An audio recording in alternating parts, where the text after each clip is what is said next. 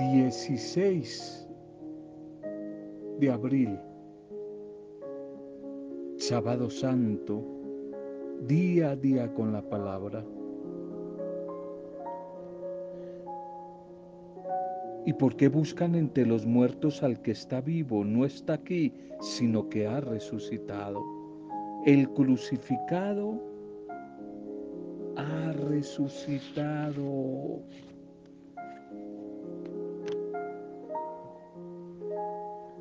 Salud y bendición a tu vida en este maravilloso sábado santo, sábado del trido pascual donde nos disponemos a celebrar la victoria de Jesús, la victoria de la vida sobre la muerte, del amor sobre el odio, del perdón sobre la violencia.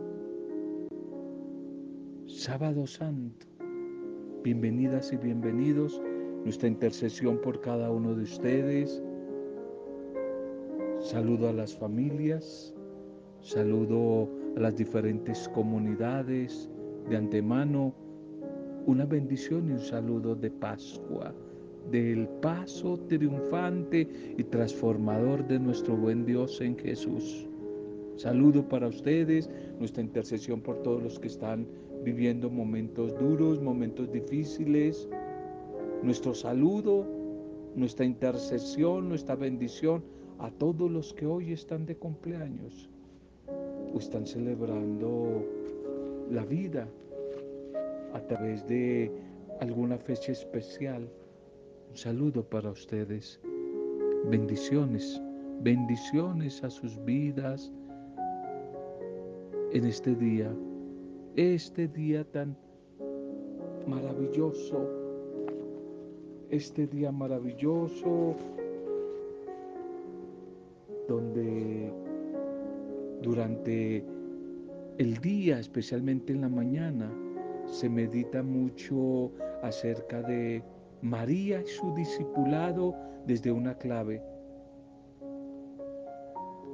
Los sufrimientos y dolores de ella como madre ante la muerte, ante la pasión, ante la crucifixión de su Hijo Jesús, Hoy meditamos mucho en torno a ese sentimiento de María y a través de ella de todas las madres, todas las madres que también sufren los dolores por sus hijos, el sufrimiento, hijos desaparecidos, hijos perdidos, hijos que han tomado caminos equivocados tantas madres que sufren también como María el dolor de sus hijos, tantas madres que están en etapa de duelo porque sus hijos se adelantaron al camino del regreso a la casa del Padre.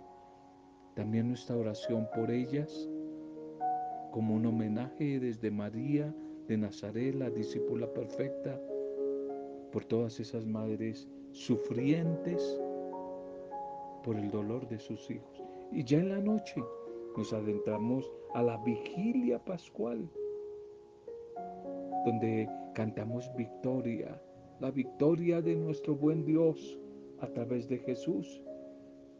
Y allí esta vigilia se inicia con la experiencia del fuego, fuego y agua, fuego, agua y palabra como tres grandes signos para la vigilia pascual. El fuego, señal de, del Espíritu de Dios, el agua que nos recuerda la purificación, el bautismo con la resurrección de Jesús, vida nueva, y la palabra, la palabra del Señor que es signo de vida, de resurrección. Y precisamente esta vigilia se inicia con el fuego. Allí eh, encendida a través del cirio pascual.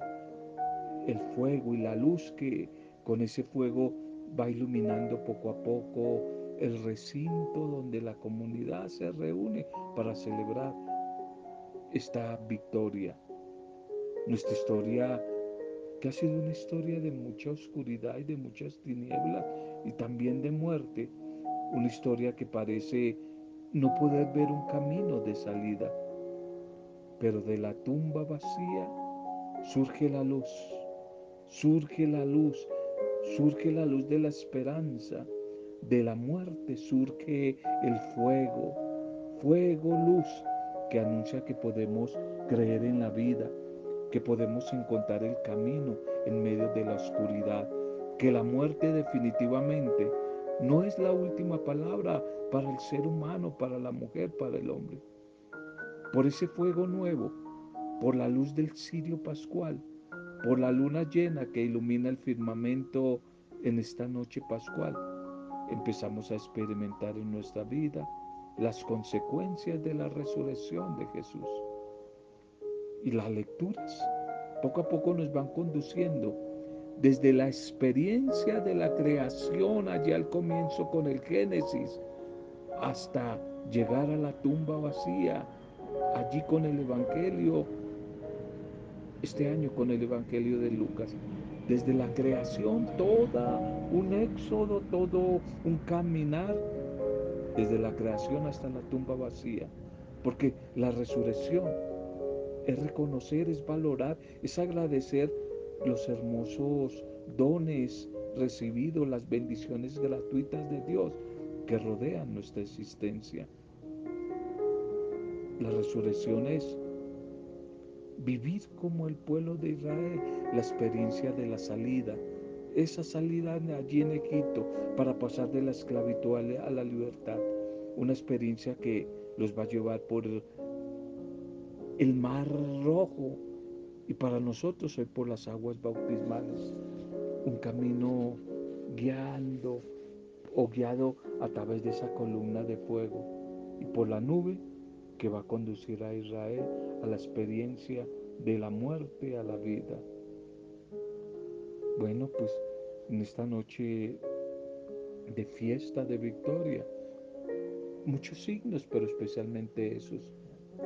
Fuego, agua, bautismo y la palabra. Esos tres signos generan siempre vida, se generan siempre vida. Titulemos algo del mensaje para este día.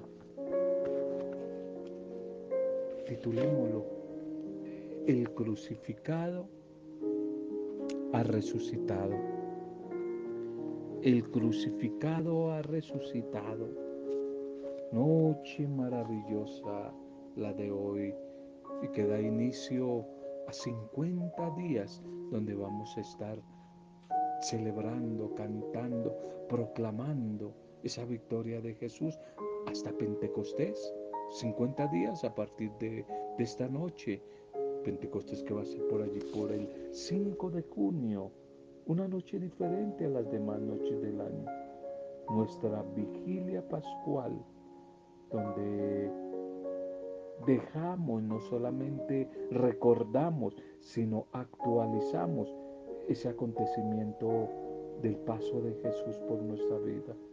Y poco a poco entonces decíamos que a través de los signos, el fuego, el aleluya que lo volvemos a cantar, el agua, el banquete de la palabra, el banquete del pan, que nos van a ir ayudando a percibir la magnitud de este mensaje pascual. La palabra de Dios que ha sido diseñada como en un itinerario digno de ser vivido paso a paso. Se van a proclamar nueve lecturas, siete del Antiguo Testamento y dos del Nuevo Testamento. Lecturas que van trazando como un arco entre la primera creación y la nueva y definitiva creación que la resurrección de Jesús, pasando entre tanto por los principales acontecimientos de la historia de la salvación. Varias enseñanzas podemos sacar o aprender hoy de la liturgia de la palabra, varias enseñanzas. Miremos algunas de esas de antemano antes de mirar un poco algo de la lectura. Una primera enseñanza de la palabra para esta noche de celebración de la resurrección del Señor. Una primera enseñanza es que poseemos una gran dignidad, ya que somos obra de Dios, somos imagen y semejanza de Dios. Eso quizás no lo va a decir la primera lectura del Génesis hoy. Una segunda enseñanza. Quien obedece a Dios con amor, sin ponerle condiciones, definitivamente se hace heredero de sus bendiciones, que es la segunda lectura para hoy. Una tercera enseñanza. Dios guía el curso de nuestra historia y no nos desampara jamás. Esa quizás es el resumen de la tercera lectura de hoy.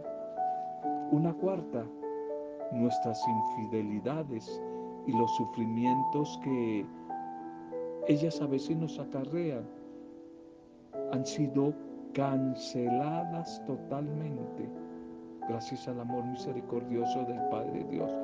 Esa es la cuarta lectura para hoy. Una quinta enseñanza, aunque nos veamos privados de lo más esencial para vivir, tal vez en alguna situación de, crisis, de dificultad, de muerte, que parece definitiva, el Señor nos rescatará y nos sostendrá con su amor. Ese es el mensaje de la quinta lectura para hoy. Una sexta enseñanza. Quien acoge la palabra del Señor va a obtener la paz, va a recibir la sabiduría y la vida nueva. Pero quien la rechaza la palabra, quien la desprecia, camina rumbo hacia el fracaso. Es la enseñanza de la sexta lectura para hoy. Séptima enseñanza. El actuar de Dios es muy diferente al de nosotros los seres humanos, pues Dios se mantiene siempre fiel, mantiene siempre su alianza y nos busca con amor para rescatarnos y liberarnos de nosotros mismos. La gran liberación que Él hace es liberarnos de caer en nuestras propias manos, liberarnos de nosotros mismos para darnos su espíritu que lo glorifiquemos con toda nuestra vida, mientras que nosotros nos empeñamos en alejarnos, en apartarnos de su camino, prefiriendo dar culto a ídolos, a criaturas de este mundo. Esa es la séptima lectura para hoy. Y la octava enseñanza para hoy, precisamente en nuestro bautismo y a través de él, hemos sido purificados, Hemos sido crucificados y sepultados con Cristo para que como Él también tengamos, tengamos una vida nueva. Esa es la enseñanza de la, de la epístola o carta de San Pablo. Y allí en el Evangelio ya, en el Evangelio, el camino de la palabra llega a su punto culminante.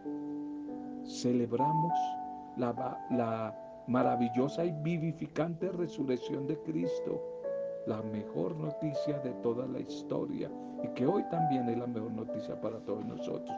Jesús está vivo, el crucificado ha resucitado, la creación nueva y definitiva ha sido inaugurada en la gloriosa resurrección de Jesús. Esa ha sido la obra maestra de nuestro Padre Dios. Y la escena que nos ofrece San Mar, eh, Lucas, este año Lucas, tiene varios detalles. Las mujeres, al concluir el sábado, compran perfumes para embalsamar el cuerpo del Señor y completar así su unción fúnebre. Y se ponen en camino, están preocupadas, pero al llegar se sorprenden al encontrar corrida la pesada piedra que sellaba la tumba y ante la presencia inesperada de un joven vestido de blanco, que parece allí como esperando a las mujeres, allí dentro del sepulcro. El joven les infunde ánimo y luego les revela algo que de otra manera no hubiera podido ni nadie, no solamente ella, sino nadie comprender. Jesús Nazareno, el crucificado, ha resucitado. Esta es la forma más concreta más concisa del primer anuncio de la Pascua, que se va a llamar el querigma, el querigma que Jesús padeció, murió, pero resucitó. Luego viene el relato de la tumba vacía y el envío con una tarea, un mensaje a los discípulos, entre los cuales sobresale la figura de Pedro. Un mensaje donde se pretende dar testimonio de Jesús y también animar, motivar a quienes lean su evangelio que vivan esa misma experiencia. Y como aquellas mujeres testigas de la resurrección, hoy estamos llamados nosotros a buscar a Jesús y a dejarnos sorprender nuevamente por Él y por el anuncio de su resurrección, reavivando así nuestra fe, nuestra fe en Él, nuestra fe en Él. El resucitado está vivo, ese crucificado ha resucitado. No vamos a leerlas, son nueve lecturas, no las vamos a leer. Simplemente les digo el texto bíblico, ustedes lo meditarán, lo escucharán en la celebración. La primera lectura es Génesis 1, 1, 2 y, capítulo 2. Vio Dios que todo lo que había hecho era bueno. Dios que crea, el caos, no había nada antes de la creación. Y Dios del desorden, del caos, crea, va creando todo, la creación del Génesis, todo va creando y hace su obra después de crear la naturaleza, los mares, las montañas, los ríos, las plantas, crea al ser humano. Y una vez que Dios creado, ha creado, vio que todo lo que había hecho era muy bueno, le había quedado todo muy bien. Toda esta creación es obra del amor de Dios, de Dios el Padre, que quiso preparar al hombre para un lugar hermoso y adaptado a su dignidad de imagen de Dios. Al ser humano le corresponde entonces el compromiso de cuidar y de continuar y de conservar y proteger esa creación. Nos recuerda esta primera lectura que toda realidad humana, todo el mundo como habitación humana, es una maravillosa y muy buena obra de Dios. El cristianismo no condena aquello que es humano, ni mira con sospecha, suspicacia la realidad del mundo, porque es obra de Dios. Él vio que todo era muy bueno, especialmente al ser humano, hecho a imagen suya. Por eso la Pascua no es una condenación de la realidad humana, no es un esperar otro mundo desperdiciando este, sino valorándolo, redescubriendo a través de el mundo de hoy la voluntad de Dios, a menudo estropeada por el mismo hombre. El paso a la mayor vida que ofrece la resurrección de Jesús no es una negación de lo que llamaríamos lo natural, sino valores, valoración para ir más allá. El salmo que responde en oración, comunidad durante esta primera lectura, es el Salmo 103. Envía tu Espíritu, Señor, y repuebla, repuebla la faz de la tierra. Hay una segunda lectura que es del Éxodo, continuación del Génesis, Éxodo 14, 15 15. Los israelitas en medio del mar lo atraviesan a pie en comunidad. Los israelitas eran esclavos en Egipto, eran sometidos por otro pueblo, pero Dios vio la miseria y la penalidad de su pueblo, escuchó sus clamores y les abrió un camino de salvación, un camino de salvación a través de Moisés y nos presenta esta lectura la salida de Egipto con el paso del Mar Rojo, el paso del Mar Rojo. La tercera lectura, Isaías 54, 5, 14. Con misericordia eterna te amado, dice el Señor tu Redentor. Isaías aquí canta la fecundidad de la nueva Jerusalén y nos muestra al pueblo de Israel que en el exilio se encuentra allí en una situación como la de una esposa abandonada. El abandono en que Dios tiene a su pueblo no es más que aparente y por un instante, porque el mismo Dios va a recobrar a su pueblo con cariño, con ternura, ya que le ama, con misericordia eterna de la que jamás se echará atrás. Viene una siguiente lectura que es la carta a los Romanos 6, 3, 11. Cristo una vez resucitado de entre los muertos ya no muere más.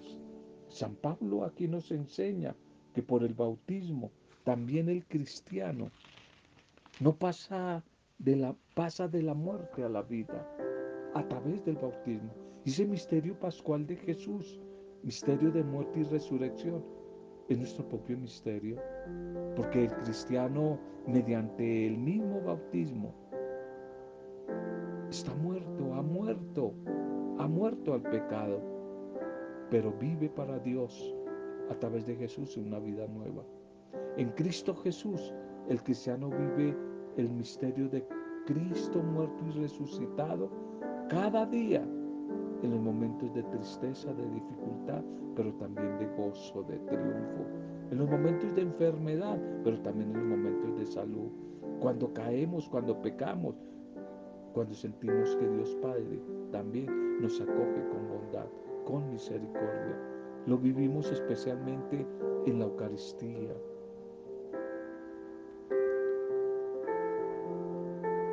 El Evangelio, el Evangelio para hoy ¿Por qué buscan entre los muertos al que vive? El primer día de la semana, ya de madrugada, las mujeres fueron al sepulcro, al sepulcro, llevando las aromas que habían preparado.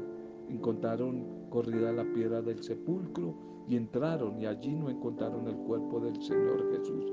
Y mientras estaban desconcertados por esto, se les presentaron dos hombres con vestidos brillantes, luminosos. Ellas, asustadas, despavoridas, miraban al suelo y ellos les dijeron, ¿por qué buscan entre los muertos al que vive? No está aquí, ha resucitado. Acuérdense de lo que Él les dijo estando todavía en Galilea. El Hijo del Hombre tiene que ser entregado en manos de los pecadores, ser crucificado y al tercer día resucitar. Recordaron sus palabras, volvieron del sepulcro y anunciaron todo esto a los once y a los demás. María Magdalena, Juana y María la de Santiago y sus compañeras contaban esto a los apóstoles. Ellos lo tomaron en un momento por un delirio de las mujeres y no les creyeron. Pedro se levantó y fue corriendo al sepulcro y asomándose vio solo las vendas que estaban tiradas ahí en el suelo y se volvió admirándose de lo sucedido. Amén. Amén y amén. Esta narración de Lucas, de la tumba vacía, pone en boca de los ángeles vestidos de blanco el significado de la resurrección de Jesús para las mujeres. Mujeres que se fueron en confianza, creyeron en fe atrevidas, se fueron al sepulcro al amanecer del primer día de la semana, decir, el domingo. Para todos nosotros, hoy también ella no está en la buena noticia. No está aquí, ha resucitado. Ha resucitado. No podemos seguir buscando a Jesús entre los muertos, porque Él está vivo y está vivo en medio de nosotros. Solo nos corresponde descubrir el rostro de Jesús, vivo, resucitado en las miles de personas que pasan a nuestro lado, que pasan por la calle a nuestro lado, en los niños tristes y desnutridos, en las mujeres que necesitan un trozo de pan para ellas y sus hijos, en todos los hombres y mujeres que por diferentes caminos buscan a Jesús. Que las mujeres Además sintieron miedo, pero la gozosa realidad de la Pascua, del paso de Dios por sus vidas, es una invitación, una, invitación a dejar atrás el miedo. ¿Qué miedos? ¿Qué miedos hoy nos paralizan a nosotros? Y quizás hay una primera respuesta. No teman al enemigo, el enemigo ya ha sido vencido. No teman a los que Cristo ya derrotó. Esos que ya han sido vencidos, ¿por qué tenerles miedo? La mentira del mundo, gran mentira, la fuerza del pecado, el imperio de la muerte. Ya no le temamos más. Pero también estas mujeres sintieron temor al encuentro con la gloria divina reflejada en el personaje celestial. Y ese temor es en sí como un reconocimiento del alejamiento, de la distancia que nos separa del infinitamente puro, diferente que es Jesús, el infinitamente bueno, el infinitamente veraz y santo que es el Señor. De tal manera que la invitación del resucitado es una declaración de que esa distancia que había entre Dios y nosotros, nosotros y Dios, el cielo y la tierra, ha sido superada, ha quedado vencida por la Pascua de Jesús, por la Pascua del Señor.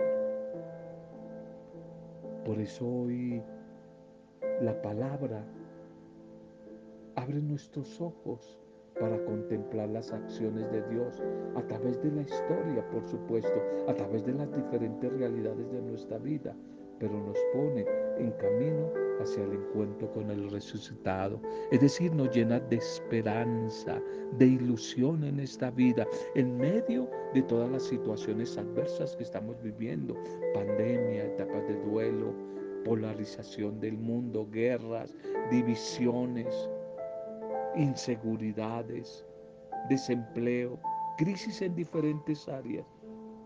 Pero hay esperanza porque Jesús ha resucitado. Y su paso por nuestra vida es una certeza. Por eso pidámosle a Él que siga pasando por nuestra vida, que siga pasando por nosotros y que no se canse de transformarnos. Ven Señor Jesús, que te necesitamos. Hoy tú que no nos, reúnes en familia, en comunidad, en torno a la vivencia de tu muerte, pero en vigilia, en espera simbólicamente, te acompañamos y esperamos tu resurrección en nuestras vidas, como familias, como comunidades discipulares. Gracias, amado Dios, porque con la luz la luz de tu espíritu y el agua, el agua del bautismo, tú nos purificas y nos llevas a renovar nuestro compromiso personal y comunitario de llevar la buena noticia, la buena noticia liberadora y reconciliadora por todas partes, con la certeza que si volvemos nuestro rostro a ti, Señor, seremos tus hijos y tus hijas también resucitados, Señor, resucitados en ti. Bendito seas, Señor. Gracias, gracias, Señor. Gracias, Padre de amor. Gracias, Padre, porque tú, con tu Pascua, con tu resurrección, todo lo haces nuevo. Vienes a recrear, a renovar, Señor, nuestra vida. Te pedimos la gracia, la gracia de tu espíritu, esa gracia de llevar una vida mejor, una vida digna, una vida santa para poder gozar de tu resurrección. Te damos gracias por las mujeres, las mujeres, gracias por ellas, primeras discípulas y signo de tu resurrección. Gracias por ellas.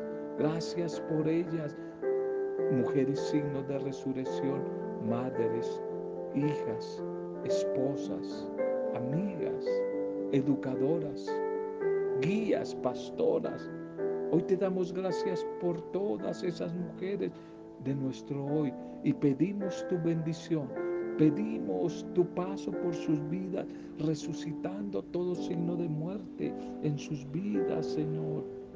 Ayúdales a ellas y ayúdanos a todos nosotros a salir presurosos para anunciar la buena noticia de tu evangelio a la humanidad, Señor, a la humanidad.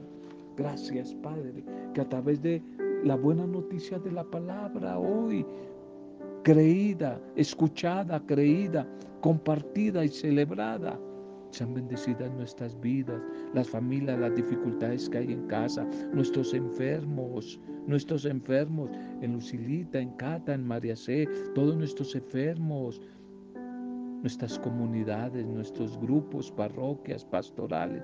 Se ha bendecido nuestro país, nuestros gobernantes, especialmente los más débiles, los excluidos, los enfermos en clínicas, en hospitales, los cautivos, los oprimidos todos los que nos piden oración, tú que recibes este audio, que seas bendecida con la buena noticia de la vida, de la vida, de la resurrección del Señor, que seas inundado, inundada del amor del Señor, que todos los que están de cumpleaños en este día reciban y reciban de tu bendición en el poder intercesor de tu Santo Espíritu, para gloria, alabanza y adoración tuya, Padre Dios Creador en el bendito, poderoso, dulce nombre de Jesucristo nuestro Señor, nuestro Salvador, Jesucristo crucificado y resucitado.